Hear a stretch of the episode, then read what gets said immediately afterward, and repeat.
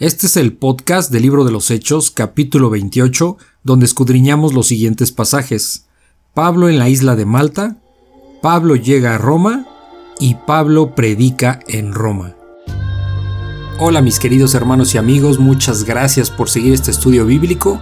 Yo soy Armando Víctor, periodista de profesión y seguidor de Cristo por la gracia de Dios. Así es que por favor abran su Biblia en el capítulo de hoy y comenzamos. La Biblia Expositiva, un podcast donde estudiamos versículo a versículo la palabra de Dios. Sean ustedes bienvenidos. Bueno, el día de hoy pues vamos a ver entonces eh, Hechos capítulo 28, prácticamente estamos al final de, de la historia de Hechos, esta carta que, que escribió el Lucas al excelentísimo Teófilo, al quien también iba dirigido el Evangelio de Lucas. Entonces, pues vemos ya eh, la clase pasada, si se acuerdan, en el capítulo 27, vimos cómo eh, Pablo es enviado a Roma, vimos toda esta travesía, ¿no? De cómo fueron este, navegando, este, vino una tempestad, en fin, muchos problemas, naufragaron. Eh, Lucas dice que pensaron que ya no le iban a librar, que ahí se iban a quedar, entonces que hasta ahí había llegado su vida. Y bueno, pues Dios siempre tuvo el propósito de, de, fortalecerse también en las debilidades, obviamente, de ellos. Y al final, pues, que dijo que ninguno iba a morir, ¿no? Ninguno iba a perecer. Eh, y bueno, pues al final vemos cómo naufragaron, eh, vemos cómo querían eh, matar a los prisioneros que llevaban, ¿no? Digo, no, no solo iba Pablo, iban cuántas personas, como 260, no me acuerdo ahorita. sí, sí, algo así. Entonces, bastantes personas y ya ven que los soldados tenían la intención de matarlos para que no se escaparan, ¿no? Porque dependía su vida de que no se les escaparan los reos. Eh, y bueno, pues ahí eh, al final no sucede de esa manera. Se, se, les guarda, eh, se guarda la, la vida de, de, todos ellos y pues les permiten, ¿cómo se llama? Les permiten bajar a dónde ah. es a Malta, ¿no? En el momento no sabían a dónde habían a, dónde habían llegado, pero eh, pues llegaron a Malta, que es lo que vamos a ver em, el, día de, el día de hoy, ¿no? Entonces vamos a ver el capítulo 28, que es Pablo en la isla de Malta. Esta isla de Malta eh, es una isla eh, muy pequeñita, ¿sí? Es como de 27 kilómetros. Estaba checando que es de 27 kilómetros de largo y 14 de ancho. O sea, realmente es un. Es un. Una isla muy pequeña, ¿no? Hoy día se habla el idioma inglés ahí. Pero bueno, entonces eh, vamos a empezar. Entonces, nuestro último capítulo de, Hechos, eh, capítulo 28. Y pidiéndote, Señor, que tú seas con nosotros, que nos abras el entendimiento, Padre, para que pues podamos comprender mejor tu palabra. Eh, permite que el día de hoy pues mm, nos llenemos de, tu Espíritu Santo y, que mejor dicho tu Espíritu Santo trabaje en nosotros Señor y, pues que podamos entender lo que tienes eh, dispuesto para nosotros el día de hoy. Gracias te damos porque es una bendición estar aquí expuestos a tu palabra y también obviamente una responsabilidad el, el poder compartirla a las personas que, que lo, que, lo requieran. Tú nos dices que eh, pues prediquemos el, el, Evangelio en tiempo y fuera de tiempo, o sea, en todo momento. Permítenos que así sea, danos ese valor, esa fuerza, ese entendimiento, ese conocimiento para que realmente no tengamos ningún pero de predicar tu Evangelio a las personas que nos rodean. Señor, te pedimos, eh, mejor dicho, ponemos este tiempo en tus manos, tú eres el maestro de maestros y a ti recurrimos para que nos instruyas en tu palabra, en el nombre de tu Hijo Jesús. Amén. Ok, entonces vamos a ver Pablo en la isla eh, de Malta, ¿no? Eh, ¿se, acuerdan que, que, Julio, que era el encargado de, de, ¿cómo se llama? Fue el encargado, trató humanamente a Pablo, lo trató bien y fue él el que impidió, él era el encargado y el responsable de todo el, de todo el barco, digamos. Ajá. Entonces, cuando los soldados romanos quieren matar a los prisioneros, dicen, no, no, no, espérense, porque pues este, mejor vamos a ayudar a que, a que salgan del barco. Ya ven que la mitad del barco, que fue la, proa, que es la parte de adelante, fue la que sí se encalló y la parte de atrás pues estaba moviendo muchísimo, ¿no? Entonces pudieron salir y caer aquí en esta isla, en esta isla de Malta, ¿no? Y aquí lo que dice la palabra pues es que eh, Julio, que, ese, que era el centurión responsable, pues quiso salvar a Pablo, ¿no? O sea, que por eso es que evitó que hubiera matanza ahí. Eh, y bueno, pues ya caen, caen aquí, que eso fue lo que vimos al final del capítulo 27. Eh, y bueno, pues bajaron como pudieron, ¿no? Dijeron primero los que saben nadar y después los que no sepan, pues agárrense una tablita, algo que flote y, busquen salvarse, ¿no? Obviamente Dios ya había dicho que ninguno iba a perecer y bueno, todos se salvaron. Llegan, ya estando aquí en la isla de Malta, bueno, vamos a leerlo. Pablo en la isla de Malta, capítulo 28 de Hechos. Estando ya a salvo, supimos que la isla se llamaba Malta, y los naturales nos trataron con, con no poca humanidad, porque encendiendo un fuego nos recibieron a todos a causa de la lluvia que caía y del frío. Entonces, habiendo recogido Pablo algunas ramas secas, las echó al fuego, y una víbora, huyendo del calor, se le, se le prendió en la mano. Cuando los naturales vieron la víbora colgando de su mano, se decían unos a otros, ciertamente este hombre es homicida, a quien, escapado del mar, la justicia no deja vivir. Pero él, sacudiendo la víbora en el fuego, ningún daño padeció. Ellos estaban esperando que él se hinchase o cayese muerto de repente, mas habiendo esperado mucho y viendo que ningún mal le venía, cambiaron de parecer y dijeron que era un dios. En aquellos lugares había propiedades del hombre principal de la isla llamado Publio, quien nos recibió y hospedó solícitamente tres días. Y aconteció que el padre de Publio estaba en cama, enfermo de fiebre y de disentería, y entró Pablo a verle, y después de haber orado le impuso las manos y le sanó. Hecho esto, también los otros que en la isla tenían enfermedades venían y eran sanados, los cuales también nos honraron con muchas atenciones y cuando zarpamos nos cargaron de las cosas necesarias. Aquí hizo milagros. ¿Qué pasó aquí? Pablo hizo varios milagros. Hizo, bueno, pues sanó personas, ajá. Sí, sanó personas. Este, ok, a ver, eh, ¿qué sucede? Que vimos el capítulo anterior que debido a que no escucharon a Pablo, de que no navegaran en ese tiempo donde, donde las, era sabido que las corrientes estaban muy fuertes, pues no le hicieron caso y se atrevieron a, avanzar en su camino hacia Roma y bueno, pues pasó lo que pasó, ¿no? El naufragio y todo. Entonces llegan a esta isla, con trabajos llegan a esta isla de Malta y, ¿Y qué sucede? Bueno, pues se, quedan ahí el invierno, porque pues obviamente tenían que esperar a que pasara precisamente esta temporada eh, donde los, los, huracanes y todo esto se ponían, se ponía feo, ¿no? Entonces dice, empieza el capítulo 28 diciendo, estando ya a salvo, o sea, pues ya todos los, como Dios dijo, todos los, eh, las, los que estaban en el barco, pues pudieron llegar a tierra, ¿no? Dice, pues ya, eh, estando ya a salvo, supimos Dice Lucas, porque lo está diciendo en primera persona, supimos que la isla se llamaba Malta, ¿sí? Que al final Malta, su significado es refugio.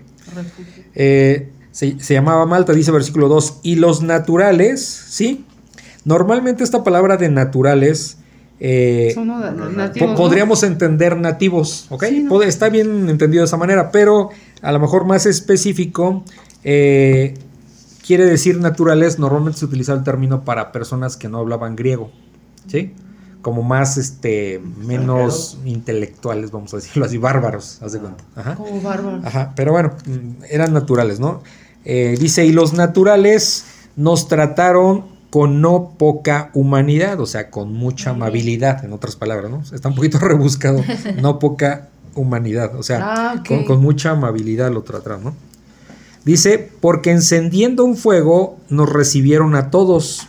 Esos todos eran, acuérdense, 276 personas, que aquí en el capítulo anterior lo vimos. Entonces no eran tan poquitos, ¿no? Eran muchísimos y todos mojados, imagínense, todos mojados, o sea, espantados y... Y aparte muchos no habían comido, ¿no? sí, exacto, sí, sí, sí. Entonces, ajá. Entonces de aquí dice que recibieron a todos, o sea, a los 276 eh, tripulantes, ¿no? Dice, eh, dice, los recibieron a todos a causa de la lluvia que caía y del frío, ¿ok? O sea, no solo era lluvia, sino también el frío que hacía. Dice el versículo 3. Entonces, habiendo recogido Pablo algunas ramas secas, esto es muy interesante. Habiendo recogido Pablo, ¿qué es lo que hace Pablo? Y esto, tenemos que identificarlo porque parecería que podemos pasar por alto un comentario tan sencillo. Y dice, habiendo recogido Pablo, ¿qué nos está, qué, qué, qué están percibiendo ahí? Que está haciendo hoguera, ¿no? Que está colaborando. Sí, o sea, que, que, es un verdadero líder. Un líder Ah. es el que va al frente haciendo las cosas. No el que desde atrás dice, ustedes vayan aquí como en, la, como en las guerras, no, ustedes vayan y yo atrás protéjanme. No, un verdadero líder es el que va poniendo el ejemplo y va haciendo las cosas. Entonces aquí vemos a un Pablo que está recogiendo eh, algunas ramas secas para echarlas al fuego, ¿no? O sea, no, no, no, no tenía hermanos a su disposición de alguna manera. Pues sí. Pudo haber mandado, no, yo voy y lo hago. ¿sí? Está, está sirviendo. Sí. ¿Qué, qué significa eso? Que si de repente en la iglesia hace falta, digo, es un ejemplo, ¿no? Hace falta limpiar los baños, pues vamos y limpiamos baños, ¿me explico? Pues sí. Si a lo mejor eh, un vecino tiene alguna necesidad, pues le llevamos una despensa, ¿sí me explico? O sea, vamos y hacemos cosas, no estamos esperando a que alguien más lo haga, ¿sí me explico? Entonces, ese es, el, ese es un testimonio, ese es un verdadero líder, el que va por delante poniendo el ejemplo para hacer las cosas. Entonces, si se fijan qué tan trascendente es este versículo 3. Entonces, habiendo recogido Pablo algunas ramas secas, las echó al fuego. Ajá. Eh, y una víbora, ¿sí? Una víbora. Aquí estamos hablando de por, por la tierra en que estaban, pues, son, son víboras obviamente venenosas. Y aquí el mismo texto no, no lo va a dar a entender, ¿no? O sea, una, este, eh, una víbora mortal prácticamente. Dice, una víbora huyendo del calor se le prendió en la mano, o sea, lo mordió, ¿no? O sea, se le prendió así, o sea, se le, se le agarró, lo mordió y se le agarró ahí a la mano. Ajá. Dice el versículo 4, cuando los naturales, obviamente los de ahí, eh, los nativos, Bien. cuando los naturales vieron la víbora colgando de su mano, se decían unos a otros, o sea, los habitantes de ahí vieron cómo la víbora se le, ahora sí que se le prendió a Pablo ahí en el brazo, en la mano, y ellos decían, ciertamente este hombre es homicida, ¿sí? Eh, ¿Qué era homicida? eh, eh, como un asesino. ¿Pero por qué dijeron eso? Ah, ok, aquí va, aquí va la explicación. Que de alguna manera ellos dijeron, ciertamente este hombre es homicida. Am, obviamente, ah, ¿qué pasaba aquí? Contestando a lo que dice Romy. ¿Por qué le decían que, que es homicida a un asesino, no? Ok.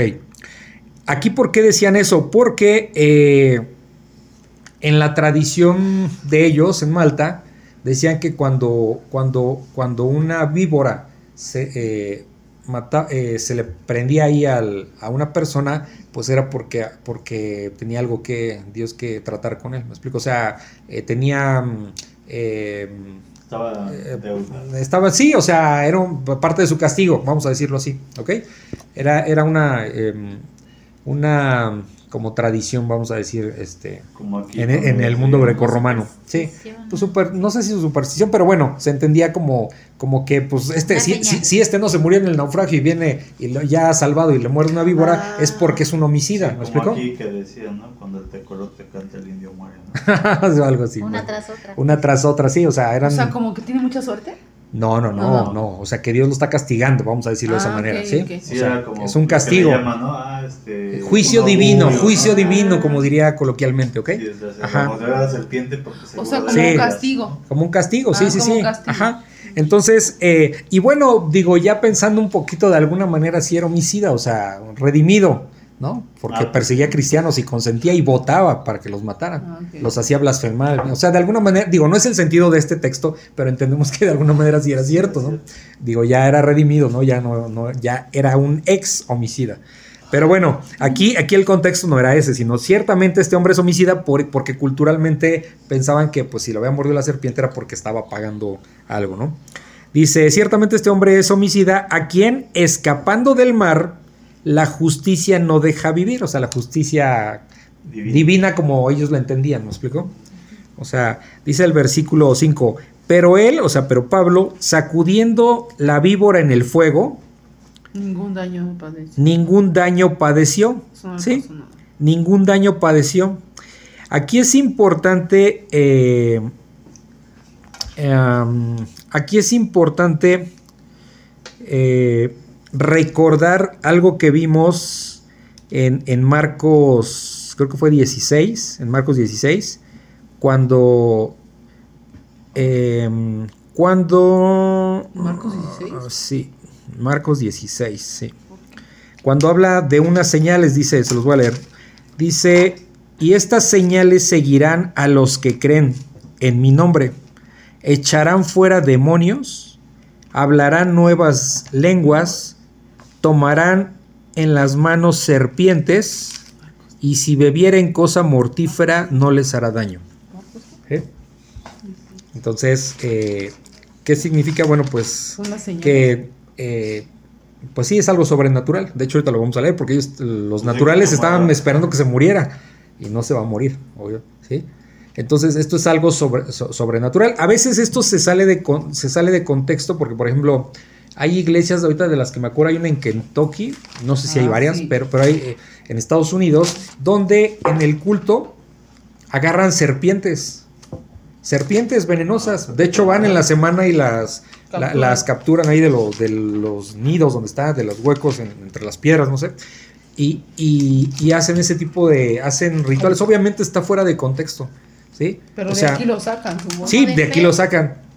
Pues sí, Sí, porque lo, lo toman literal, lo toman literal, ¿me explico? ¿Y si se muere? Sí, eh, hay el caso, vio el caso de un pastor que lo mordió, no se quiso atender, pues no es Pablo, y este, y se murió. Es real, caso real. Bueno, pero aún así, pues era voluntad de Dios que se muriera. Eh, Sí, pues- o sea. pues, sí, o sea, pe- pero, al de al- pero no le exime de la responsabilidad, porque primero, pues eh, habría que ver qué están enseñando, porque pues no puede Ah, ser bueno. que sea una iglesia bíblica si están sacando serpientes ahí para hacer un show, ¿me explico? Porque esto es un show. Va- avalan- eh, a- justificándose con este versículo No. de, Sí, de- no. de Marcos 18, Y 16. aparte buscando su gloria. Sí, exacto. Entonces no va por ahí. No va por ahí. ¿Sí? ¿Me dijiste Marcos 16? ¿qué? Marcos 16, 18 creo que es. Ay, bien. Ajá. Entonces, ¿sí está? A ver, ahí, si quieres, chécalo y lo lees. Antes de que sigamos. ¿Sí? Ah, sí, tomaron en las manos serpientes y se vivieron y se vi- bebieron cosa mortífera no les hará daño sobre los enfermos Fuerte, fuerte. su- sobre los enfermos pondrán sus manos y sanarán. Ajá. ¿Sale? Ah. Entonces, es decir, hay poder sobrenatural de parte de Dios, ¿no? Pero es conforme a su voluntad, no, no, no, no para que yo me ande exhibiendo, ¿me explico? Sí, Ni en para todo que momento. yo Ajá, que- sí. Entonces, bueno, dice aquí que ningún daño padeció Pablo, a pesar de que era una serpiente venenosa, o sea, una serpiente mortal. Ajá. Dice el versículo 6, ellos estaban esperando, o sea, los naturales estaban esperando que él se hinchase, o sea, porque esa es el- la reacción normal de cuando estás envenenado, que se hinchase o cayese muerto de repente, que obviamente sabemos que estos son los síntomas, ¿no? De un envenenamiento. Dice, más habiendo esperado mucho, o sea, mucho tiempo, y viendo que ningún mal Le- le venía, o sea, no le está pasando nada y lo mordió una serpiente venenosa, cambiaron de parecer y dijeron que era un dios, ¿sí? Aquí, aquí notamos algo que, que dicen que es que lo pues, asumieron que era un dios, pero aquí no vemos, aquí no vemos ningún, ¿cómo decirlo? No, no vemos ningún rechazo de Pablo ante ese comentario. ¿Sí? Eh, en otro momento vimos apóstoles rasgándose las vestiduras y dijeron, no, o sea, somos hombres como ustedes. ¿Cuál es la diferencia? No, no, no, no- lo único que podemos ver así a la, a la distancia es que en las ocasiones anteriores eh, se les estaba alabando. Y aquí simplemente dijeron es como un dios, pero no hubo una, no hubo una, Sí, no, lo eh, no, los, no veneraron. lo estuvieron venerando, algo así, ¿me explico? Entonces, más allá de eso, pues no sé qué podría ser, pero, pero por ahí por ahí está el punto, ¿no? Entonces aquí no pasó, eh, bueno, dijeron que era como un O dios. sea, y- no hubo una exaltación. no, no, no, no, no, porque obviamente lo va a rechazar, ¿no? Inmediatamente. Dice el versículo 7, Ujú. en aquellos lugares había propiedades del hombre principal, ¿sí? El, el, eh. El- el hombre principal pues viene siendo el gobernador de Malta, vamos a decirlo así, que, fue, que es impuesto por Roma en ese momento, ¿ok? Como el rey, ajá. Entonces este hombre principal de la isla llamado Publio, quien nos recibió y hospedó solícitamente tres días, o sea, dice, nos recibió y hospedó a 276 personas, no eran poquitos, No dice a Pablo y su comitiva, o no, no, era a todos. Entonces, lo que también podemos entender es que era una persona de poder adquisitivo fuerte, porque pues para Hospedar. hospedar a tantas personas, pues es que tienes capital, ¿no? Tienes economía. Entonces, eh, dice el versículo 8, y aconteció que el padre de Publio estaba en cama, pues, imaginemos una persona mayor, ¿no? Enfermo de fiebre y de disentería, ¿sí? La disentería también se le conoce como, Pues es diarrea. Como, ajá, como fiebre de Malta, también así se le conoce, de hecho, médicamente, se le conoce así. Entonces, eh, sí, es como una, eh, una, es como una enfermedad infecciosa que, que, no, yo digo, no soy médico, o sea, este, daña los intestinos, ¿no? Sí, sí, algo sí. así. Eh, obviamente, ¿por qué está hablando Pablo, digo, perdón, Lucas, ¿por qué está, Camis, por qué está hablando Lucas así? ¿De qué? De que, de que el, el padre de Publio tenía fiebre y padecía disentería. ¿Quién me dice? Muy Porque sencillo. él es médico. Pues es médico, Lucas es médico y, es y, pues da un diagnóstico muy exacto, ¿me explico? Es eso, sencillo como eso. Lucas es médico. Dice, entonces eh, entró Pablo a verle, a- al papá de, de- de Publio, entró a verlo, y después de haber orado, le impuso las manos y le sanó. O sea, hizo un milagro, ¿sí? Ujú. le sanó. Eh, dice el versículo 9, hecho esto, también los otros que en la isla tenían enfermedades venían y eran sanados. ¿sí? O sea, obviamente se corrió la voz y que dijeron, pues, como con el Señor Jesucristo, ¿no? Le llevaban a los enfermos, en este caso a Pablo. Dice el versículo 10, los, eh, bueno, lleg- llegaban para ser sanados los enfermos, los cuales también nos honraron con muchas atenciones, o sea, sí tenían como un cuidado por ellos, ¿no? O sea, agradecimiento. Y cuando zarpamos, o sea, cuando se fueron de Malta, eh, nos cargaron de las cosas necesarias, o sea, les volvieron a restituir pues alimento para el camino y todo esto, ¿no? Se entiende. Sí, ¿No? le hicieron sus itacates. Ajá, su itacate, exactamente. ¿Tienen alguna duda? No. No. ¿Ok? Ok, esta nada más para, para, para mm, la disentería, nada más como referencia. Date cuenta que parte de lo que daña los intestinos te da diarrea, por ejemplo, y, y normalmente está en la leche, en la leche de cabra, Cabra. ¿sí? Ah, de, sí. de ahí, de ahí sale, sí. Entonces, ¿Y este... el queso de cabra también? Ah, no sé, el queso... No, pues sí, pero no sé. ¿Sale? Ay, Entonces nada más como... Hay un queso de cabra muy rico. Ahora, pero es No peligroso todos, porque pero- es una infección, no es una diarrea cualquiera y se puede morir. O sea, y Sí. más en esos tiempos, ¿no? No, en Hoy día, pues, te, rápido un antibiótico, no Muy sé, digo, lo que diga el médico, pero en ese tiempo no, en ese tiempo te podías morir. Entonces lo que hizo Pablo fue un milagro, ¿no? Y, y fue bien eh, argumentado por Lucas, que pues es, era médico y pues sabía perfectamente de lo que estaba hablando, ¿no? Sí. ¿Vale? Ok. Bueno, después vemos, Pablo llega a Roma, Hechos 28:11. Pasados tres meses, nos hicimos a la vela en una nave alejandrina que había eh, invernado en la isla, la cual tenía por enseña a Castor y Pollux. Y llegados a Siracusa, estuvimos allí tres días. De allí costeando alrededor, llegamos a Regio y otro día después, soplando eh, el viento sur, llegamos eh, al segundo día a Puteoli, donde habiendo hallado hermanos, nos rogaron que nos quedásemos con ellos siete días y luego fuimos a Roma, de donde oyendo de nosotros los hermanos, salieron a recibirnos hasta el foro de Apio y las tres eh, tabernas, y al verlos Pablo dio gracias a Dios y cobró aliento. Cuando llegamos a Roma, el centurión entregó los presos al, al prefecto militar, pero a Pablo se le permitió vivir aparte con un soldado que le, que le custodiase. Voy a explicar esto cuando Pablo llega a Roma, pero quiero que pongan mucha atención porque est- esto es algo bien bonito lo que vamos a leer, prácticamente lo que sigue después de lo que acabo de leer. Eh, pongan mucha atención porque se van a dar cuenta que increíble está esto. Eh, ok, dice en Hechos 28:11, Pablo llega a Roma, dice que pasando tres meses, ¿por qué se quedaron tres meses en Malta? ¿Sí? Pues en lo que pasaba el peligro del- de los vientos, ¿no? De los huracanes o lo que fuera.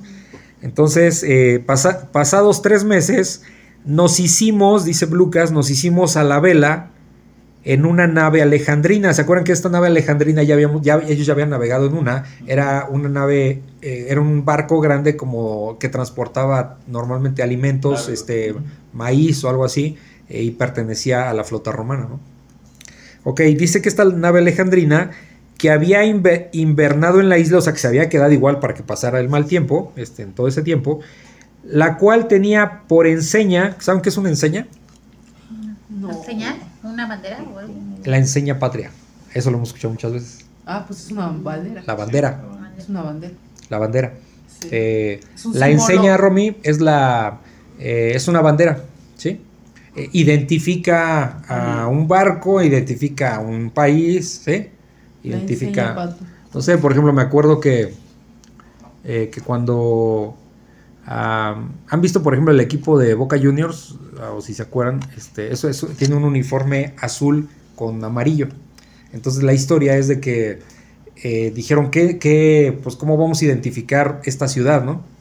En Argentina y dijeron, no, pues la primera bandera que llegue, pues este, de esos colores agarramos, ¿no? Entonces, el primer barco que entró después de que dijeron eso fue un, un barco de Suecia. Por eso, por eso la bandera, por ejemplo, de este equipo de Boca Juniors, todo su uniforme y todo, es azul con amarillo, ¿sí? Entonces se identifica, ¿no? Tiene una bandera de un equipo, pero en este caso puede ser de un país, de una ciudad, una es una enseña. Ajá. una Entonces el barco también tenía una identidad, dice que tenía la enseña, o sea, la bandera, tenía a Castor y Pollux, ¿sí? Eh, aquí lo único que yo sé de estos realmente no se revela, como que, de hecho busqué en internet un poco sobre estos. Son hijos gemelos de Zeus, ¿sí? Que según protegían a los marineros, ¿ok? No, no me pregunto por qué tenía esa bandera, no tengo la menor idea. Traté de buscarle, pero no la hallé más. ¿Eh? No, eran hijos gemelos de Zeus. Zeus es un dios este, de la mitología griega. ¿sí? Sea, no existe. No, no, pues es un dios No, pagano. O sea, son como eran Sí. Eh, Según eso eran los hijos y según eran como los encargados de proteger a los marineros. Pero, Ah, hijos, ¿por qué? ¿Eh? Hijos, ¿por qué si era un dios? O sea, sí Eh, de- no sé, o sea, eso, miren, eh, eso son buenas preguntas. Sí, no, sí, pero pero- ajá. ¿Eran los hijos de Zeus o los hermanos de No, Zeus? los hijos gemelos de Zeus. Ajá, sí. Aquí, sí. Sí, los hijos gemelos de Zeus, ¿sí? Ahora no me pregunten porque no, no me metí tan a fondo porque realmente no es relevante, no era como para explicar quiénes eran ellos, ¿no? Si te metes a, Pero, a- a ver sí. sobre Zeus, pues obviamente te podrás conocer muchas, Porque mucho más información. cultura era así, o sea, había muchos dioses, ¿no? Sí, son dioses paganos, ¿no? Al final dioses son paganos. dioses paganos, ¿ok? Bueno, entonces tenían como por enseña a Castor y Pollux en esa en, en su bandera, ¿no? Dice el versículo 12, y llegados a Siracusa, ¿sí? Eh, Siracusa pues era una ciudad importante de Sicilia, ¿sale? En Italia, de hecho ya es Italia ahí, ¿ok? Dice, estuvimos allí tres días, dice el versículo 13, de allí costeando, o sea, la costa, recorriendo por la costa, costeando alrededor llegamos a Regio, ¿sí? Re- Regio pues es un muelle, eso lo pueden ver en, el- en los mapas, si ustedes revisan un mapa, ahí vamos a ver. Dice, llegamos a Regio y, ot- y otro día después, soplando el viento sur, llegamos al segundo día a Puteoli, ¿ok? Ajá, sí. Eso ya está como en la zona que hoy se conoce como Nápoles, ¿no? También esto sería la zona norte de Italia, ¿ok? Estamos en Ok. La, la zona norte de Italia, Italia hoy día, de hecho, el país como lo conocemos, la, par- la y parte norte. norte es como la parte... No, no, no, no, no, voy a meter el tema porque no soy especialista pero del tema, pero es como la parte pobre, vamos a decirlo así. Sí, porque los pro- han Y- y- progresado. son sí, del y los que han progresado son, Son los del, sur. no, los del norte, No. porque Nápoles está hacia el... A ver, ya se de me la fue la bien. los de arriba. Sí. Los, los del norte son los de arriba. Sí, por eso. Ah, ok. Sí. Son de los A ver, del búscale en el mapa, no quiero decir una tontería porque ya hasta me confundí. Pero bueno, está vamos a decir en, en norte y sur, ¿sí me explico? No, Se- según yo recuerdo la parte... A ver, a- revisa, nada más checa el mapa de Italia y ve dónde está Nápoles, para no decir una tontería. Ajá. Bueno, ahorita, ahorita dejamos pendiente ese detalle. ¿Ok? Eh, y bueno, pues este Puteoli era, era un. Era, era un. ¿Cómo se llama? Era un puerto importante en Roma, ¿no? En, la- en una bahía en Nápoles. más pro- que progresa más Sí, en dice el versículo 14, donde habiendo hallado hermanos, ¿sí? ¿Qué significa? Que pues Pablo, acuérdense que Pablo hasta ese momento no había ido a Italia, es la primera vez que va. Sí.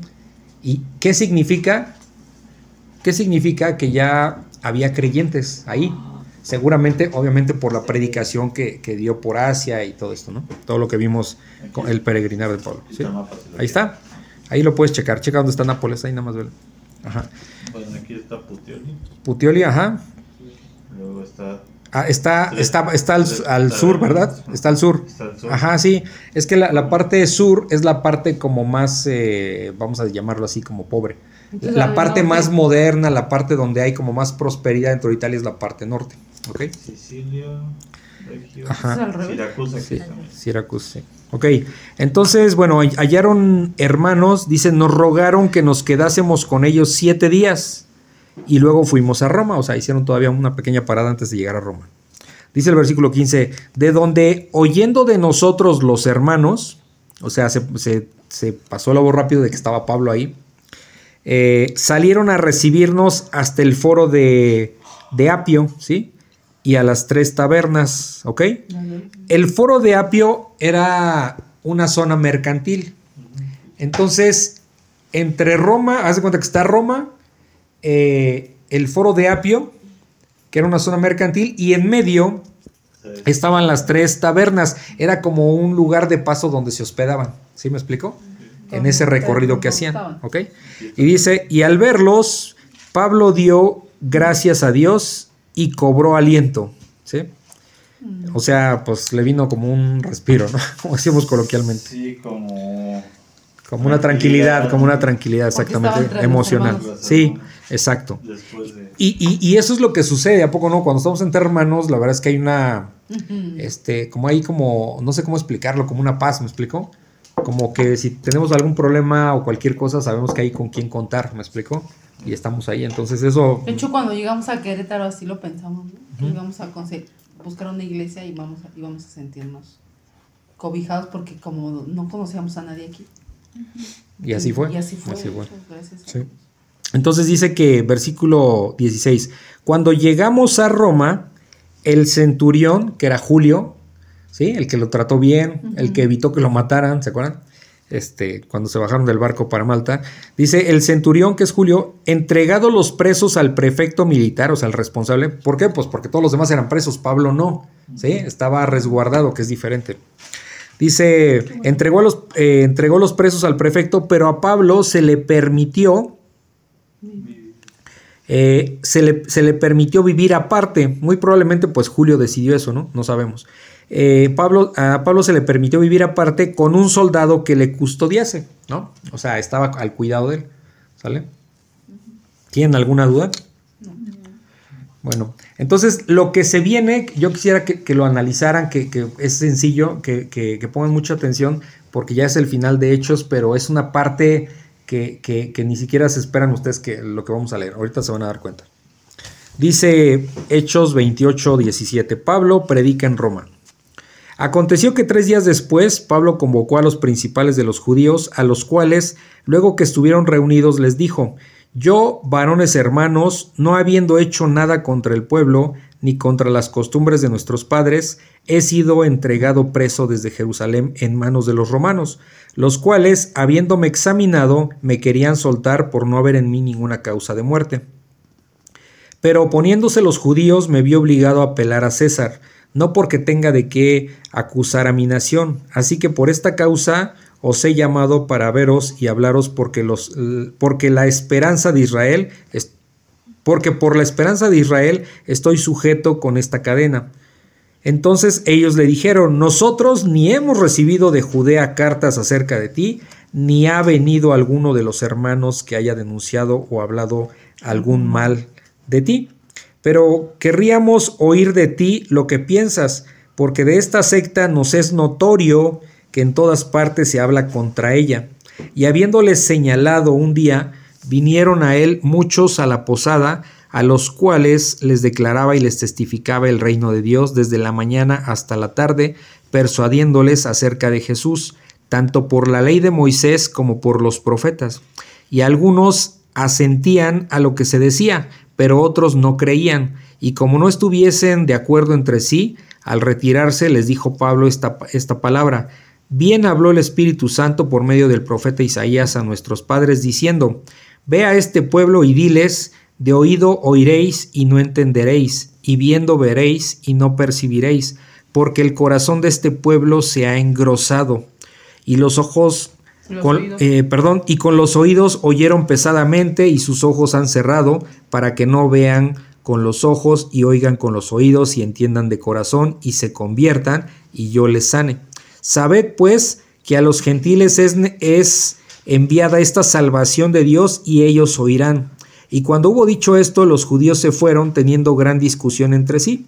Y Pablo permaneció dos años enteros en una casa alquilada y recibía a todos los que a él venían, predicando el reino de Dios y enseñando acerca del Señor Jesucristo abiertamente y sin impedimento. ¿Qué pueden comentar de esto? De Pablo predicando en Roma. Hay varios detalles. Pues que también fue un milagro el hecho de que hayas llevado y hayas cruzado todo, pasado tantas travesías y que en ese momento la voluntad realmente era que él predicara. Exacto. O sea, Exacto. Todo esto se Ese es el punto importante, ya Melissa lo detectó. Ok, vamos, vamos a, a desarrollarlo y van a ver cómo... eh, por eso les decía, pongan mucha atención porque aquí dice algo que es sumamente importante. Miren, ahí les va. Dice el Hechos 28, 17. Pablo predica en Roma, que es lo que empezamos eh, hablando. Y esta predicación es la sexta defensa de Pablo. En, en todo el, el libro de los Hechos hizo anteriormente cinco defensas, ¿ok? Esta es la sexta la sexta defensa de Pablo. Es decir, la sexta vez que defiende su fe. ¿Ok?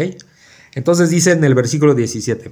Aconteció que tres días después, ¿sí? Tres, eh, tres días después de qué? Eh, De que salió. de, que el- de que lo dejaron este, vivir aparte, ¿no? Y que estaba custodiado por un, por un soldado.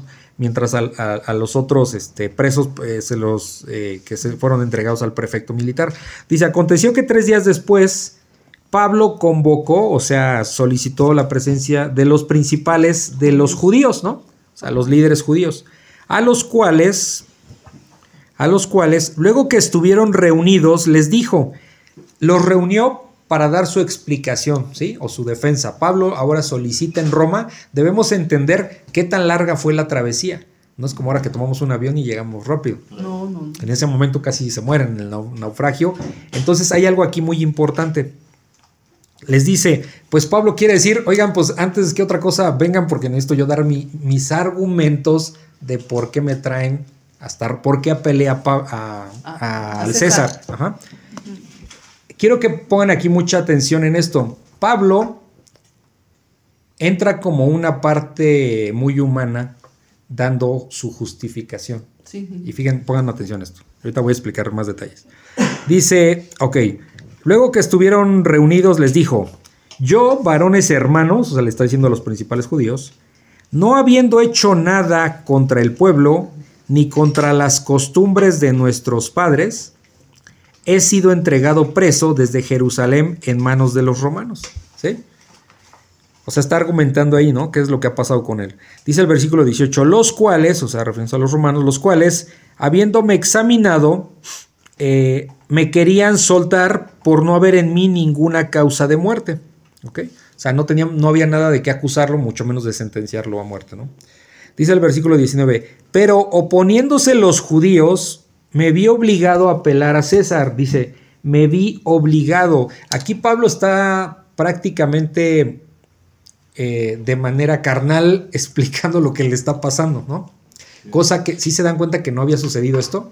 O sea, él no se estaba justificando, es que soy víctima y, y soy una víctima de, de los judíos que me han obligado a venir hasta acá, hasta Roma. Apenas lo está diciendo. Las otras cinco veces que, que, que- que presentó defensa, su propia defensa, no Ajá. estaba predicando, no estaba hablando de él.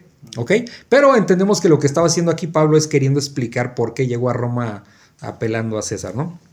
Dice el versículo 19, pero poniéndose los judíos, me vi obligado, o sea, se vio obligado a apelar a César, no porque tenga de qué acusar a mi nación.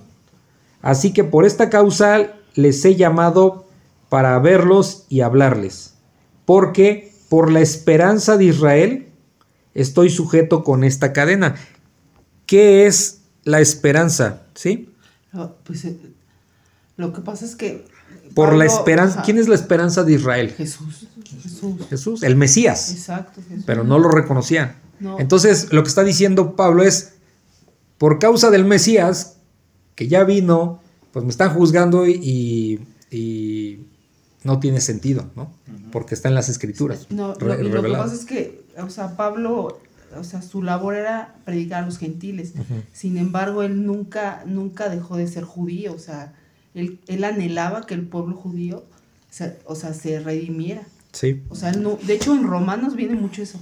Yo, yo, yo lo que me acuerdo, él siempre anhela que, que ellos se Sí. rediman. Ellos, o sea, de hecho, ruega por ellos, por su pueblo. Hasta dice que da- daría la vida por ellos. Así lo dice. ¿No? Bueno, que desearía ser anatema, ¿no? Así, así lo desearía dice. ser, o sea, mm, renegar de la fe, este, con Pero tal de que sus hermanos ellos- se salvaran, ¿no? Sí, de hecho, así lo dice. Entonces, eh, dice, ok, dice, porque por la esperanza de Israel, o sea, por el Mesías, estoy sujeto con esta cadena. ¿ok? O sea, que debido al Mesías que está anunciado en las escrituras y que en el cual supuestamente creen los judíos, pues los mismos judíos lo están juzgando por eso mismo, o sea, ¿sí? Entonces no tiene sentido, pero es lo que está explicando Pablo. Dice el 21, y aquí es, este es el punto relevante, y lo que decía Melissa aquí se va a ver revelado. Dice, entonces ellos, o sea, los judíos principales, le dijeron, fíjense, dicen, nosotros, o sea, como judíos aquí en Roma, nosotros ni hemos recibido de Judea cartas acerca de ti, ni ha venido alguno de los hermanos que haya denunciado o hablado algún mal de ti. Entonces, ah, caray, tanto rollo para venir a. tan- aquí está el punto, tanto rollo para tanta travesía para venir acá y me digas que nadie sabe de mí. Este es el punto importante. Porque lo importante no es él. Lo importante es el plan de Dios Y, y ese que, sí que él utiliza. Ajá, ajá. Todo lo que pasó Pablo no era él. Y, y- y vemos cómo le padeció, ¿no? O sea, lo golpearon, anduvo No. predicando, lo dieron por muerto. O sea, le- ahora sí que se cumplió lo que el Señor dijo, ¿no? Que iba a padecer, que le iba a enseñar a- eh, lo que era padecer por su nombre.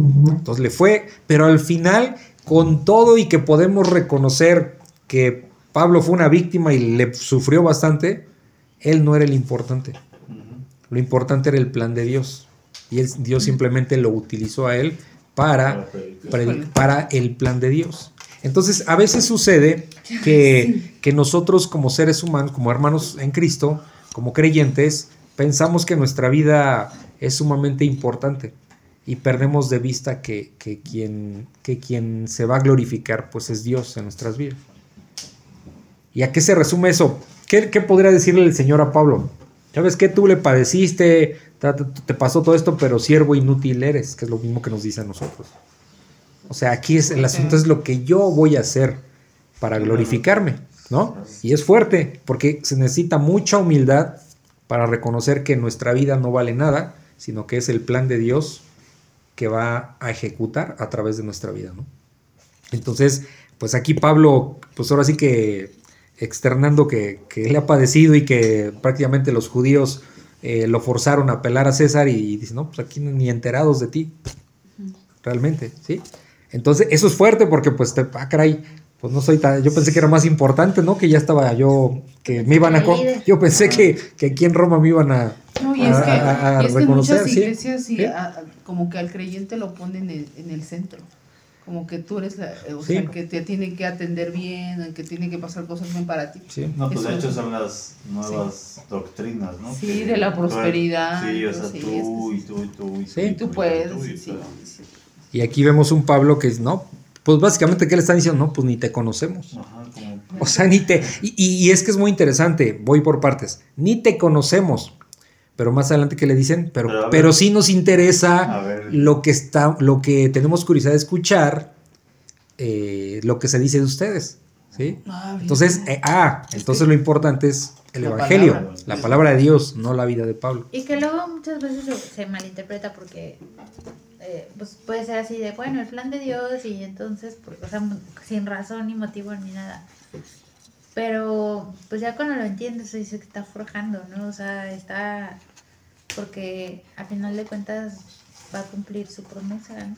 Sí, y, Di- y como Dios sea. va a pagar. ¿Dónde está Pablo? Pues en la eternidad con Dios, ¿no? O sea, es lo que, a lo que uno aspira. Entonces, eh, tampoco es que Dios no pague sus, sus deudas, ¿no? O sea, sí. Entonces, hay una bendición. Pero, pero lo que tenemos que entender es que el plan de Dios no es que nos vaya bien en nuestra vida. El plan de Dios es que se predique su palabra para que más personas se salven. Y entonces donde no entendemos, ¿sí? donde nos cuesta trabajo entender que, que, pues mi trabajo no es lo más importante, este, ni lo que tenga, ni mis logros personales o títulos personales, no. O sea, todo eso lo va a utilizar Dios, en todo caso, para glorificarse y para el plan que Él tiene, ¿no? Que a veces no sabemos, porque Pablo, pues si algo pasó, tuvo visiones, ¿no? El Señor Jesucristo estuvo teniendo visiones con Él, indicándole qué tenía que hacer. Entonces, de repente, pues e- es algo que también adolecemos. Mm, No siempre contemplamos a Dios en las cosas que tenemos que hacer. Entonces, es importante contemplar siempre al Señor para tomar decisiones que no estén en nuestra carne, sino más bien estén eh, puestas enfrente de Dios para que nos ayude a tomar decisiones. ¿no? Está fuerte, está fuerte esto. Entonces, porque pues obviamente todos reconocemos a Pablo como pues, alguien que le padeció bastante, ¿no? Pero, por ejemplo. Y que aquí- llegues acá y pues, no, no eres tan importante porque ni te conocemos, básicamente es eso. Entonces, oh, oh, oh, caray, dime, Romy.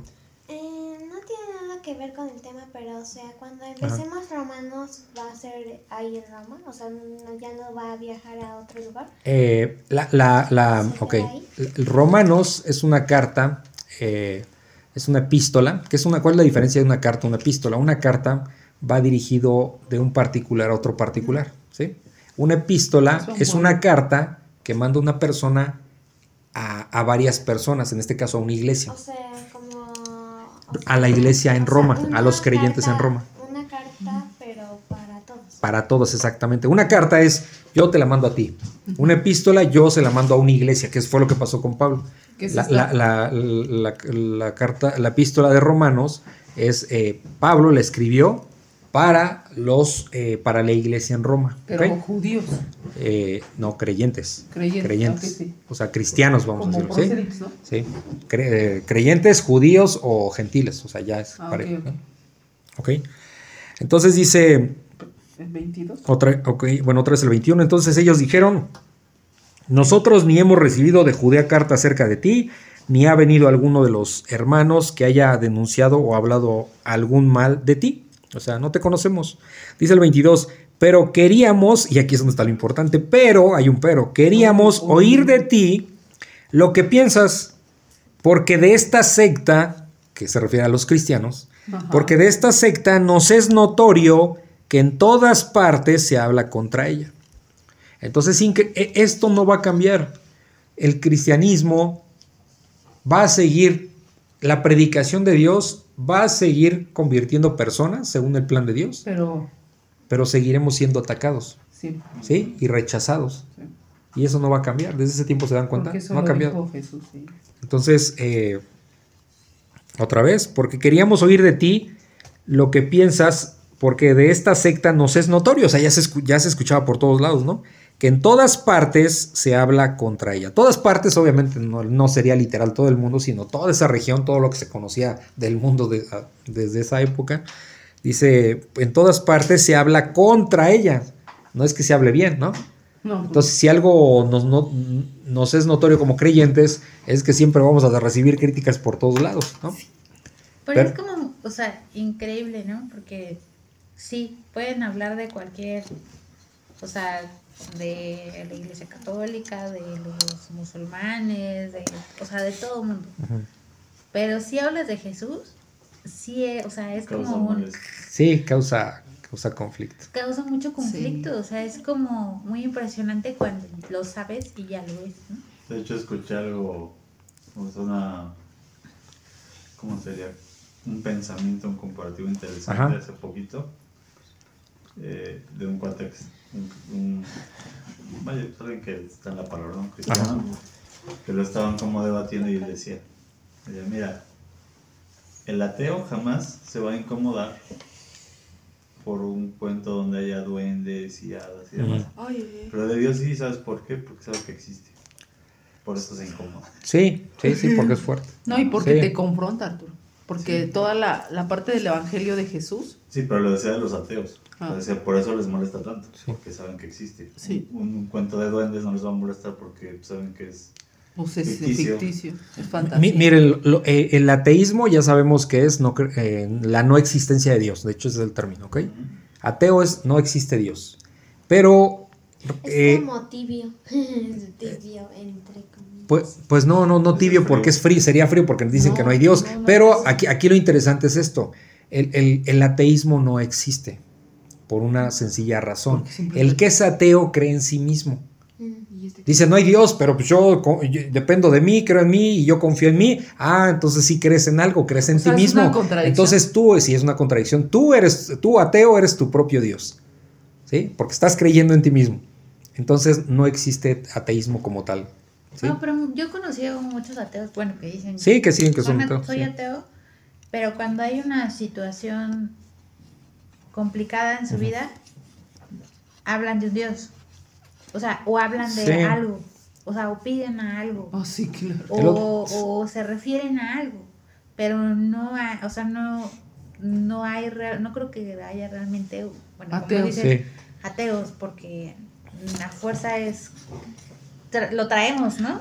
Esa Sí. necesidad de que No, y, y creer. ta- y ta- de, de hecho estaba ayer escuchando, ayer o antier, eh, un debate de, de un ateo con un pastor eh, argentino que me gusta luego ver, que le encantan los debates, y, y este ateo decía que, que, que pues Dios no, no existe, ¿no? O sea que no existe, pero también escuchaba a, no recuerdo si fue Chuy, el pastor Chuy Olivares de Guadalajara, no me acuerdo, alguien que decía, espérate, llena el avión de ateos y que, se, que cuando esté volando se venga en picada a ver si, a ver si son A ateos si de verdad, ¿no? a ver si son O sea, ateos. No, o sea, como No, dice pues vas a Melissa, vas a invocar, vas ¿por qué? invocar a Dios. Po- porque, ¿Por por- qué? por- porque los ateos dicen que como no es no hay Dios, o sea, ateísmo es eso, no, la no existencia de Dios, eh, dicen, no, pues eh, nosotros no invocamos a nadie, pero es una mentira garrafal, porque claramente las escrituras dicen que nosotros estamos hechos para adorar a Dios. Exacto. Entonces, cuando tú dices no creo en Dios, tienes la necesidad de adorar a alguien, por eso andas ah, adorando estatuas o, O buscas o- a quién o cosas, ¿sí? sí, sí, O sea,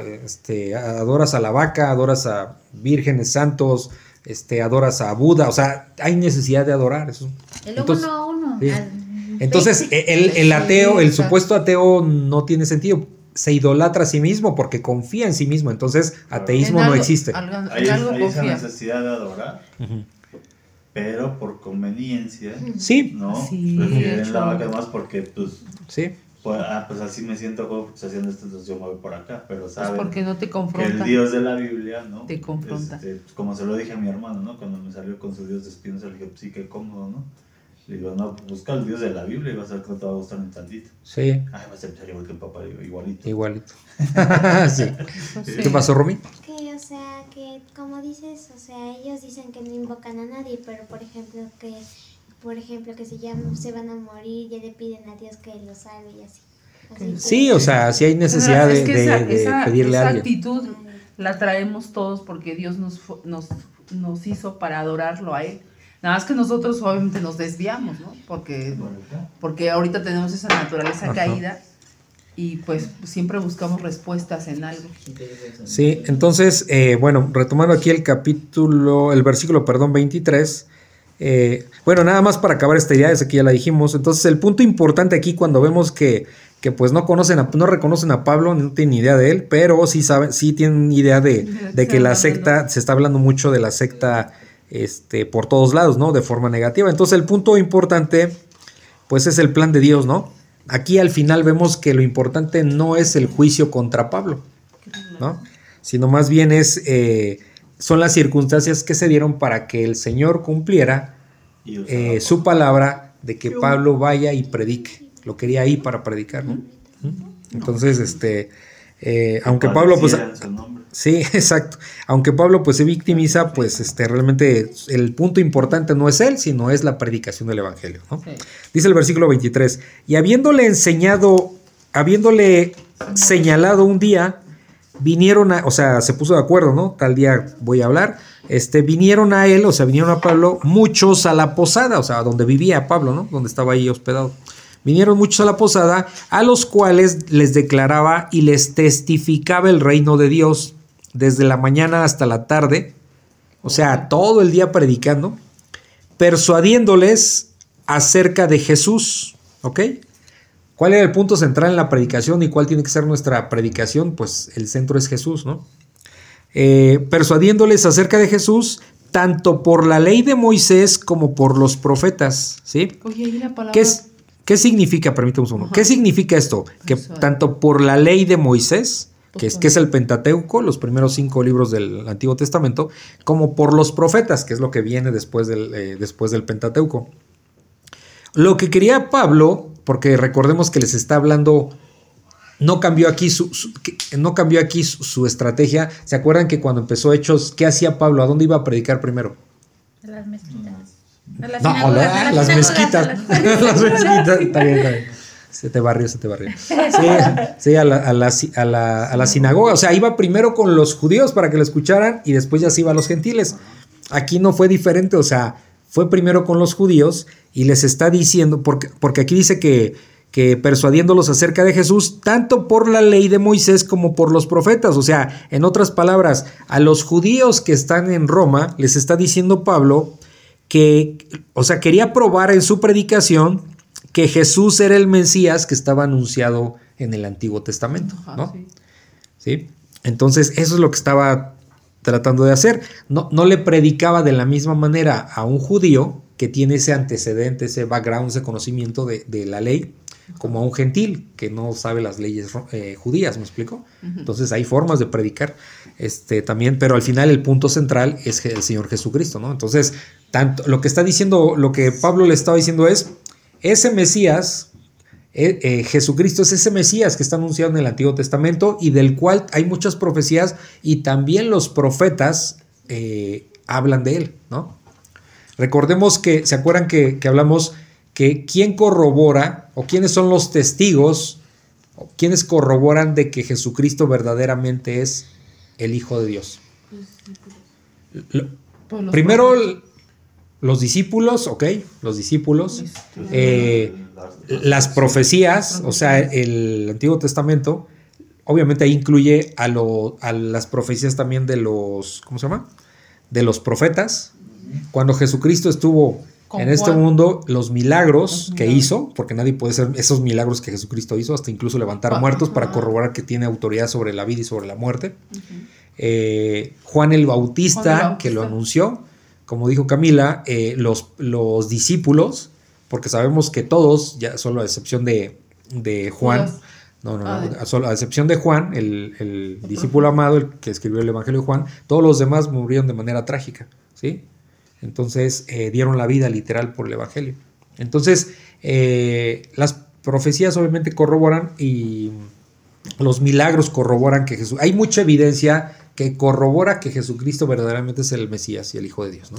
Entonces no, no, no está la ni siquiera. resurrección. la- obviamente la resurrección, digo, ese es el punto que bueno que lo mencionas, es el punto central. Sí, porque es lo que explica. lo, lo vio mucha gente. Y eso es lo que he explicado, o sea, eh, ese es el punto por el cual nosotros creemos en Jesucristo y tenemos, eh, estamos con el Dios verdadero, ¿no? Porque ningún otro Dios o deidad ha, ha resucitado de entre los muertos, ¿no?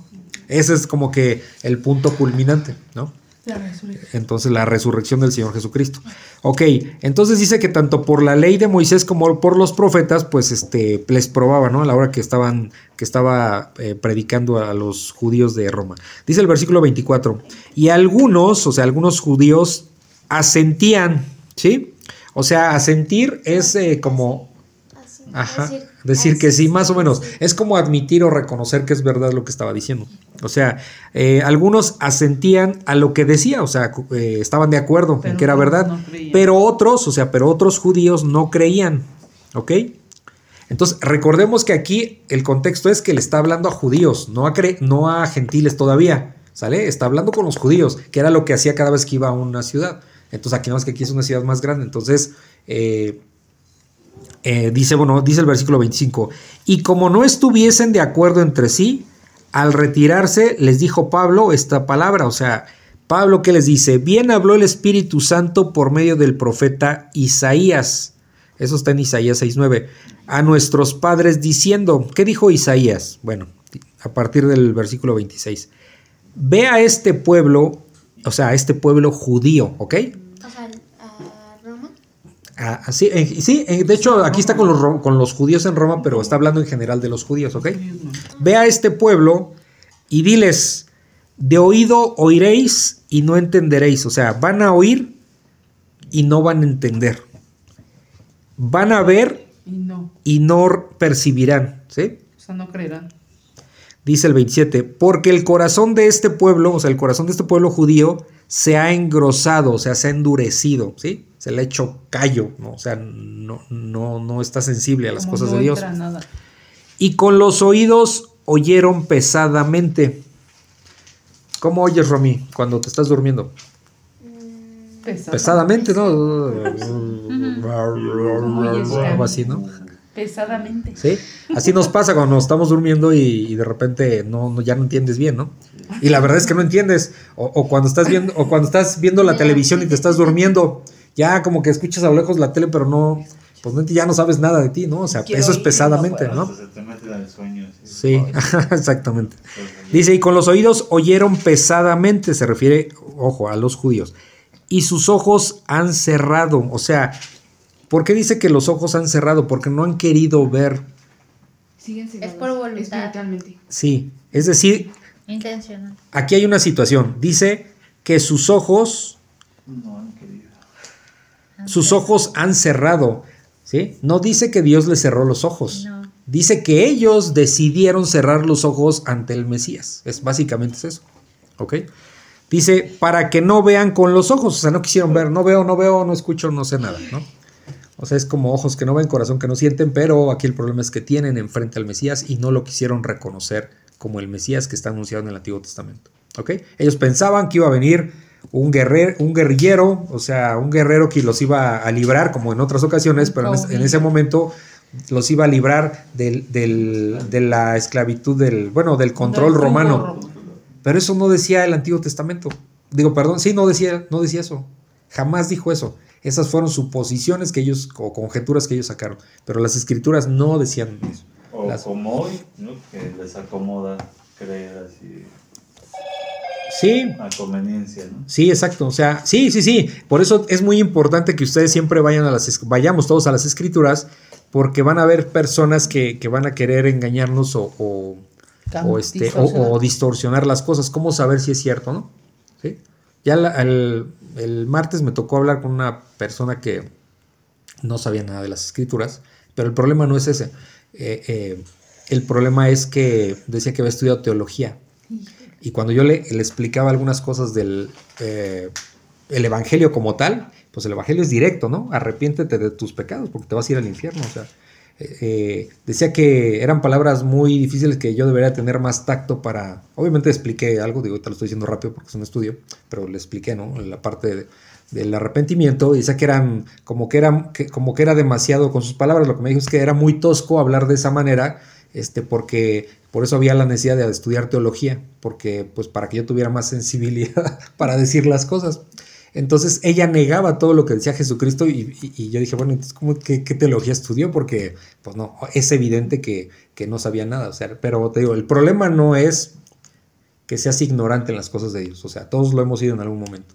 El problema es que aparte de ignorante quieras neciar algo que no conoces, ¿no? Y distorsionar, que es- entonces nuestra responsabilidad es estar preparados en la palabra de Dios para presentar defensa, ¿no? Y entender que pues de repente vamos a enfrentarnos a eso. Y aquí fue lo que pasó en el caso con los judíos. Dice que, que oyeron pesadamente, sus ojos se cerraron, dice para que no vean con los ojos, eh, básicamente para que no oigan con los oídos y para que no entiendan de corazón, ¿sí? Que es lo que está diciendo. Y por lo tanto, si ellos se cerraron a eso, pues no se van a convertir a Cristo, ¿no? Que es lo que está diciendo aquí. Y dice, y, y- y tampoco se van a sanar. Cuando dice yo los sane, pues es eso, o sea, y no van a ser sanados. O sea, no van a ser limpiados. ¿Sí me explicó? O sea, por Dios. No van a ser redimidos, en otra palabra. ¿no? Porque que yo lo sane, o sea, Ajá. estamos Sí, enfermos, estamos exacto, carentes sí. Sí, y no lo vemos y no lo queremos reconocer. Sí. Y ese es el motivo principal por el que Dios tiene una voluntad con nosotros, ¿no? Sí, sí, exactamente. Sí, cu- cuan- cuando, eh, esto, esto está en el Evangelio de Juan, cuando el Señor, cuando le dice a Pedro este, que, que, que le va a lavar los pies, eh, Pedro dice, no, no, no, ¿cómo crees? Ni de chiste, ¿no? Y dice, bueno, si no, si no dejas que te lave los pies, no vas a tener parte conmigo. Ah, Entonces ya sí. le dice, bueno, entonces no solo los pies, sino la cabeza y todo completito, ¿no? Entonces, pero hay un comentario que hace el Señor Jesucristo, eh, que dice, lo- lo- lo- los que están limpios solo tienen necesidad de limpiarse los pies. Y cuando dice que los limpios se refiere a los que ya han sido redimidos. O sea, a los que Dios ya limpió, solo en el contexto en el que está hablando dice que solo hace falta que se laven los pies. En ese contexto lo que está diciendo es, el que ya fue redimido, el que ya fue limpiado por Dios, lo único que necesita es eh, recurrir a las escrituras para ir creciendo en el, en el conocimiento y en la obediencia de Dios. ¿Sí me es explico? Sí, pero para que nosotros hagamos eso, Dios nos tuvo que haber llamado primero. ¿Sí? Sí, porque si no, no entenderíamos Porque si no, pues, nada. no, no entenderíamos nada. Exactamente. entenderíamos Entonces, nada. lo que está diciendo Dios es, ya, ya, están, ya están ustedes eh, sanados, ya los sané, ahora hagan ese crecimiento espiritual progresivo, ¿no? O sea, aliméntense de la palabra, básicamente. Y aquí lo que está diciendo es eso, o sea, que, que mm, aquí en este contexto lo, lo que está diciendo, o lo que está explicando eh, Pablo es que pues en Isaías 6:9 eso se habló de que no iban a de que iban a oír pesadamente, de que iban a cerrar sus ojos, de que no iban a ver, de que no iban a querer escuchar, que endurecieron su corazón y que por lo tanto no había una conversión genuina, no, no había un arrepentimiento genuino de los judíos y pues por lo tanto no los podía sanar, porque sin fe pues nadie, nadie puede agradar a Dios, ¿no? Entonces dice el versículo 28, sépanse, o sea, sabed pues que aquí es donde viene la parte fuerte. Por eso les digo que está hablando, aquí el contexto es, está hablando a judíos, no está hablando a gentiles. Y a partir del versículo 28 dice, sépanse, o sea, sabed pues que a los gentiles es enviada esta salvación de Dios, ya no ustedes, a los gentiles. ¿Por qué? Por, haberme, por haber rechazado al Mesías. A los gentiles es enviada esta salvación de Dios y ellos sí oirán. Obviamente no todos, ¿no? Claro. Aquí lo que está diciendo es, el abanico se abre ahora a los Se gentiles, abre. ustedes lo han rechazado y Dios se ha abierto a los gentiles. ¿sí? Entonces ellos oirán, dice el versículo 29, y cuando hubo dicho esto, los judíos se fueron teniendo gran discusión entre sí, un debate fuerte, ¿no? Y eh, aquí viene, a partir del versículo 30, que es el versículo 30 y el 31, engloba para qué el Señor puso a Pablo en Roma. Dice el versículo 30. Y Pablo permaneció dos años, un buen rato, ¿no? Permaneció dos años enteros en una casa alquilada, o sea, rentaba una casa, fíjense, en una casa alquilada y recibió a todos los que a él venían, o sea, vengan aquí a todo el que quiera. Dice el versículo 31, predicando, para eso se quedó, no estaba de vacaciones, ¿no? Predicando el reino de Dios y enseñando acerca del Señor Jesucristo. Ese era el propósito, para eso Dios lo mandó. ¿Sí? El punto importante no era su juicio, el punto importante es que fuera y predicara. ¿Ok? Y dice que en estos dos años eh, predicó abiertamente, o sea, y sin impedimento. Es decir, Pablo evangelizó Roma. ¿Sí? Roma. Y aquí es donde acaba eh, de manera, pues como muy, muy tajante, muy abrupta, digamos, termina esta carta que, que Lucas le escribió al excelentísimo Teófilo. ¿sí? Eh, ya no se habla, por ejemplo, de cuando fue tomado preso. Ya esa es otra historia. Lo vamos a ver más adelante. Pero aquí es donde termina Lucas. Obviamente vemos que, que eh, es- esta, esta carta de hechos fue escrita a... Déjenme ver. Fue inmediatamente después de- de- del Evangelio de Lucas. Lucas escribió, al terminar su Evangelio, escribió Hechos y fue más o menos en el año 61 62 después de Cristo. ¿sí? Y después viene, después viene eh, eh, nos vamos a regresar un poco en cuestión, esto no es cronológico porque nos vamos a regresar a la carta de Romanos, ¿no? Que más o menos por el año 56 después de Cristo fue escrita, ¿ok? Y bueno, pues eh, aquí terminamos esta parte. Como les decía, eh, hechos, si, si hipotéticamente no existiera hechos, no tendríamos cómo ensamblar el Antiguo Testamento y los Evangelios con, con, la, con la iglesia, eh, con el cristianismo, digamos, ¿no? Sería como, como que no entenderíamos cómo fue que surgió la, la iglesia primitiva y cómo es que el Evangelio ha recorrido todo el mundo y, se, y sigue, se, sigue, se sigue extendiendo la palabra, ¿no? Se sigue extendiendo y eso es a lo que hemos sido llamados, a no darle tanta importancia a nuestras vidas, sino a darle importancia a predicar el Evangelio, ¿no? Y que a Dios se glorifique en nosotros.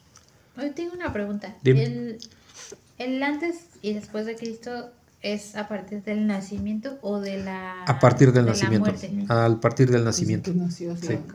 Es el- O sea, el año 33 es cuando Muere. el- Eh, eh, muere al, por ahí del año 33, pero cuando después, después de Cristo es a partir del año que nació.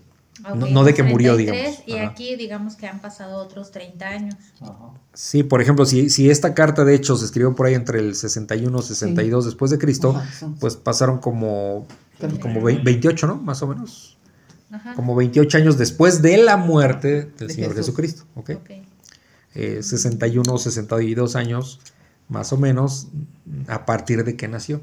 ¿ok? partir de que- Dime, no tiene- bueno, este, ¿en dónde murió? Pa- Pablo murió en Roma. Pablo, después lo vamos a ver. De hecho, parece que murió. ah, es que me parece que no es. Es que me parece, espero que no me equivoque. em, murió, eh, se sabe por historiadores, de hecho, O sea, no que murió este decapitado. No, eso no viene en la Biblia. No, No, no. pero ¿en dónde? ¿En ¿En dónde? qué lugar? Sí, ahí en Roma. En Roma. Porque, o sea, cuando estaba encarcelado y estaba escribiendo las cartas a Tito Ajá. y a Timoteo, ¿estaba en Roma? Ahí. Este. Estaba. ah, buena pregunta, lo voy a. No, yo no sé. Son diferentes. Unas las, las escribió estando encarcelado. Y. Pero me parece que sí, no me acuerdo. Déjamelo checo para que no, no diga yo una cosa que no sea correcta, ¿sale? Que se queda ahí. Entonces ya lo, ya lo veremos, ¿vale? Pero sí, muere, muere en, en- No sabemos si, si llegó a España, porque también tenía la intención de ir a España. Me parece que no, pero no sé. Es que lo que Ajá. yo no, luego no entiendo mucho es que, por ejemplo, en toda esta parte de Hechos, hay, hay pasajes que están en Corinto, en Corintios. Entonces, o sea, Ah, como que entiendo que él estaba en esta parte de Hechos, es como un contexto, pero las cartas ya se estaban escribiendo. o Sí, sea, por ejemplo, exacto. Romanos se escribió antes que Hechos. Sí. Aquí Hechos lo que nos da es una, un panorama general Ajá, del- de, cómo empezó el cristianismo, digamos, a, a expandirse Ajá, por el mundo. sí. Pero ya irnos a, a- a empezar a ver las cartas es regresarse en el tiempo un poco Sí, a, hecho, diferentes momentos, ¿ok?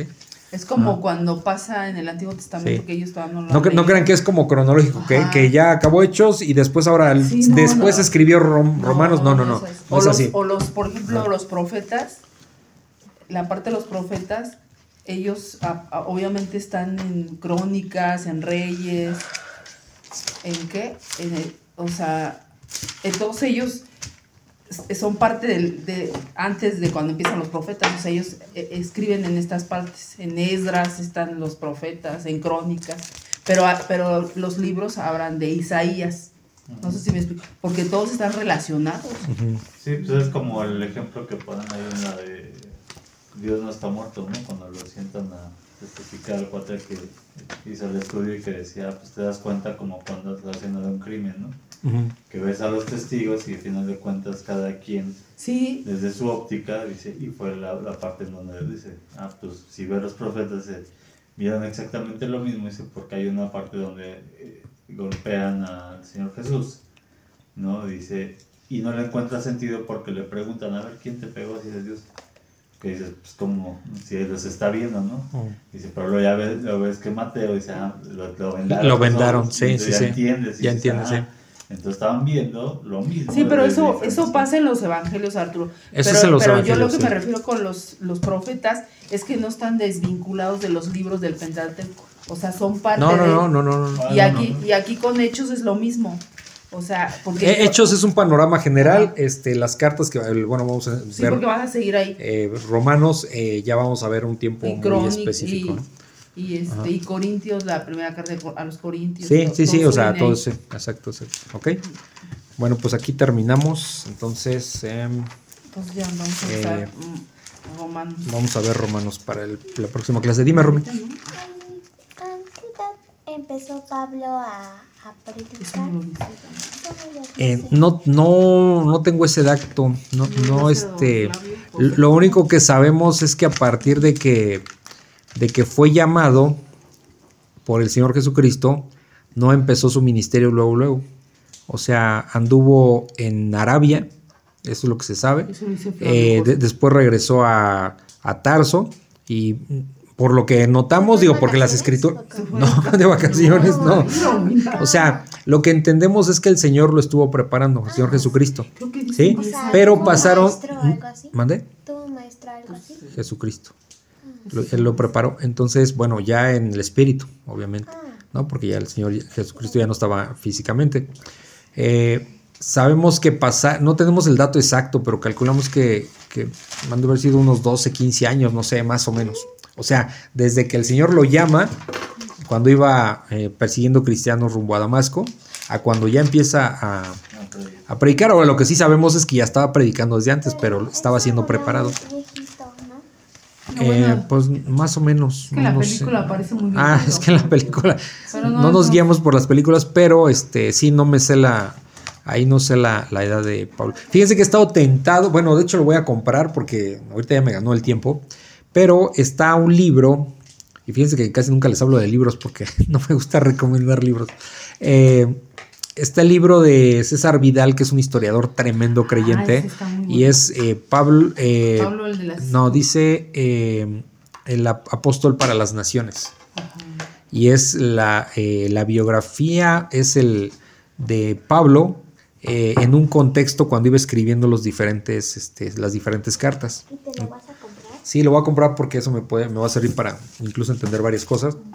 Digamos, leemos Romanos y César Vidal tiene un capítulo específico de Romanos, o sea, ¿qué estaba pasando con Pablo cuando estaba escribiendo Romanos? Y entonces te da el contexto histórico de, de él. Sí.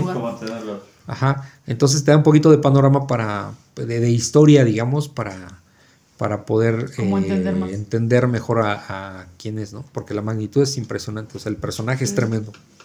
Y a veces nos hace falta estudiar un poquito más. Entonces, como siempre les digo, eh, váyanse, eh, lo más importante son las escrituras, ¿no? No tiene nada de malo revisar libros, pero hace rato platicaba con unos hermanos que lo, lo importante no es estar leyendo libros o estudiando libros, porque eso es lo que está pasando con la iglesia, está, eh, están dando la importancia a estudios de libros X, que no, pero es que si vienen versículos X, o sea, ¿cómo vas a saber que lo que dice ese libro está correctamente enfocado o es teológicamente correcto si no has estudiado eh, desde Génesis hasta Apocalipsis. O sea, no puede ser. Entonces tenemos que enfocarnos en la palabra de Dios. Cuando, por eso el Señor dice que su palabra es suficiente. Entonces, no, yo no dudo que hay tremendos maestros enseñando. eh, eh, hay libros donde nos podemos aprender, yo no tengo la menor duda, pero nuestra obligación como creyentes es primero las escrituras. O sea, no me puedo poner a leer libros porque yo no voy a saber si, si realmente lo que está diciendo es correcto o no, si no tengo el, el discernimiento a través de la palabra de Dios, ¿no? No, además porque estás empezando por ver la opinión o la óptica de una persona y no lo que Exacto, Sí. sí, o sea, sí. Sí. al final de cuentas pues, es eso, ¿no? O sea, es, es lo que hablamos de eh, puedes tomar un, un pasaje y decir, ah, esto, ¿no? Este, Lo sacas de contexto, dice. Ajá, o sacarlo de contexto, pero al final de cuentas, si tú lo vas porque te dicen, no, es que me dijeron que era muy bueno, te está haciendo solo la opinión y lo que cree pues, esta persona. No, y sa- ¿sabes qué está pasando? Que yo creo que este es peor todavía. Que agarran un libro X, digo, mm, mm, de algún autor cristiano, y analizan el libro. Y de repente quien te está enseñando, pues no sabemos si realmente está o no capacitado para explicar. ¿Sí me explico? Por eso dice el Señor, no se hagan todos maestros, maestros del, de, la, de su palabra, ¿no? O sea, entonces de repente pues eso está pasando, se hacen grupitos y, y, y, pues es como participan todos, pues ese es donde yo veo el problema, ¿no? Porque no se está instruyendo en la palabra. Sí, mira, a lo mejor es un ejemplo muy bobo, ¿no? Pero yo lo, yo lo veía así como con los noticieros, ¿no? Que te decían, ah, es que esto, ¿no? No, es, no, es que dijo Doriga. Dijo Doriga. Sí, o sea, Ajá, sí. Como que dices, fíjate de dónde viene tu fuente. Sí, no. Ya lo estás así como, no, sí, ¿por qué lo dijo? Que dices, Sí, sí, sí. Yo, yo dudaría, ¿no? Pero sería, es, es más o menos lo mismo, ¿no? Si, Haz lo mismo. Sí, si viene una opinión así de alguien que dice, no, es que así dice, pues es como si ves al padre de loco, al del toro, ¿no? Ajá, Sus Luis Toro. dice, Ajá. Ay, sí, sí, es Dios, pues es. No, y es que Sí, muchas- sí, sí, es- Totalmente sí, fuera de- Ajá, totalmente fuera de contexto, que- sí. Hay muchas iglesias que, pues, no, ¿qué, qué dijo Macar? ¿Y qué dijo? O- sea, sí, te digo, sí tienen mucho discernimiento, pero ¿qué dice Dios? Sí, O es lo sea, mismo. Eso es lo, eso es lo que tenemos que... Y, y, y el cambio y la transformación que vamos a ir teniendo es espiritual y, y solamente aquí la vamos a encontrar. o sea, Como les decía, por ejemplo, cuando yo estoy preparando el el estudio, primero me pongo a leerlo varias veces, eh, subrayo el- cosas importantes o que considero que son importantes y este saco definiciones. Se han dado cuenta que no dejo pasar palabras como raras, digo, entre comillas raras, porque están los niños y de repente hay cosas que no, o uno mismo como adulto, no no siempre tenemos toda la noción. Y, y lo último que hago es revisar autores. Re- o sea, reviso, por ejemplo, tengo ahí varias Biblias de comentarios y ya, entonces de repente dice, ah, caray, que esto no lo sabía. Entonces ya entendí tal cosa. Entonces es bueno, o sea, no es malo. Pero el asunto es que no puedes hacerlo como estar dependiendo de personas confiar. como para que te digan las, Que para que te soplen las respuestas, no es así. Tenemos que confiar en Dios y, y, y sí son de utilidad, pero, pero no es lo más importante, porque si no, pues eh, no, no dejas que el Espíritu Santo trabaje, sino más bien estás como de manera intelectual este, estudiando, ¿me explico? Entonces, bueno, pues aquí lo vamos a, dejar. Eh, gracias, Padre, por, por este tiempo. Gracias porque hasta el día de hoy pues, nos permitiste dar un recorrido versículo por versículo de todo el, el libro de los Hechos. Y pues te agradecemos que siempre tengas misericordia de nosotros, que nos hagas entender muchas cosas. Gracias a tu Espíritu Santo, pues es como podemos entender tu palabra, Señor, que es viva, es eficaz. Y pues lo dices, Señor, muy claramente.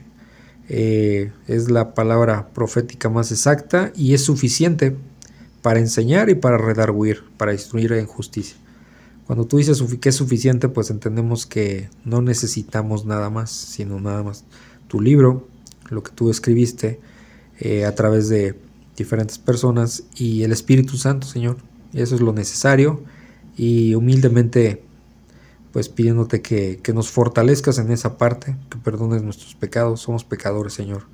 Eh, de constante pecamos y te pedimos perdón por ello, queremos agradarte cada vez más y cada vez más pues estar preparados en tu palabra para que podamos reflejarlo en nuestras vidas, que es lo que más nos preocupa, Señor. Siempre eh, todo lo que decimos, todo lo que predicamos, pues sí tiene que ver en nuestras vidas y eh, ayúdanos a que no seamos piedra de tropiezo para que eh, otras personas eh, no se acerquen, sino por el contrario, que a través de nuestro testimonio no verbal, pues puedan escucharnos cuando tengamos que predicar tu evangelio, Señor, que es la única forma en que las personas se pueden arrepentir y convertir a ti, Señor. No a una religión, sino a ti que eres el Dios Todopoderoso, el Creador de este mundo y en el cual tenemos perdón de pecados, este, salvación y vida eterna. Gracias te damos, Padre, y te bendecimos en el nombre de nuestro Señor Jesucristo. Amén. Si consideras que este podcast puede ser de bendición para alguien más, te pido de favor que se lo compartas y también en tus redes sociales para que la palabra de Dios se siga cumpliendo. Si lo deseas me puedes contactar al correo labibliaexpositiva.gmail.com o por WhatsApp en el link que está en la descripción. Muchas gracias y bendiciones.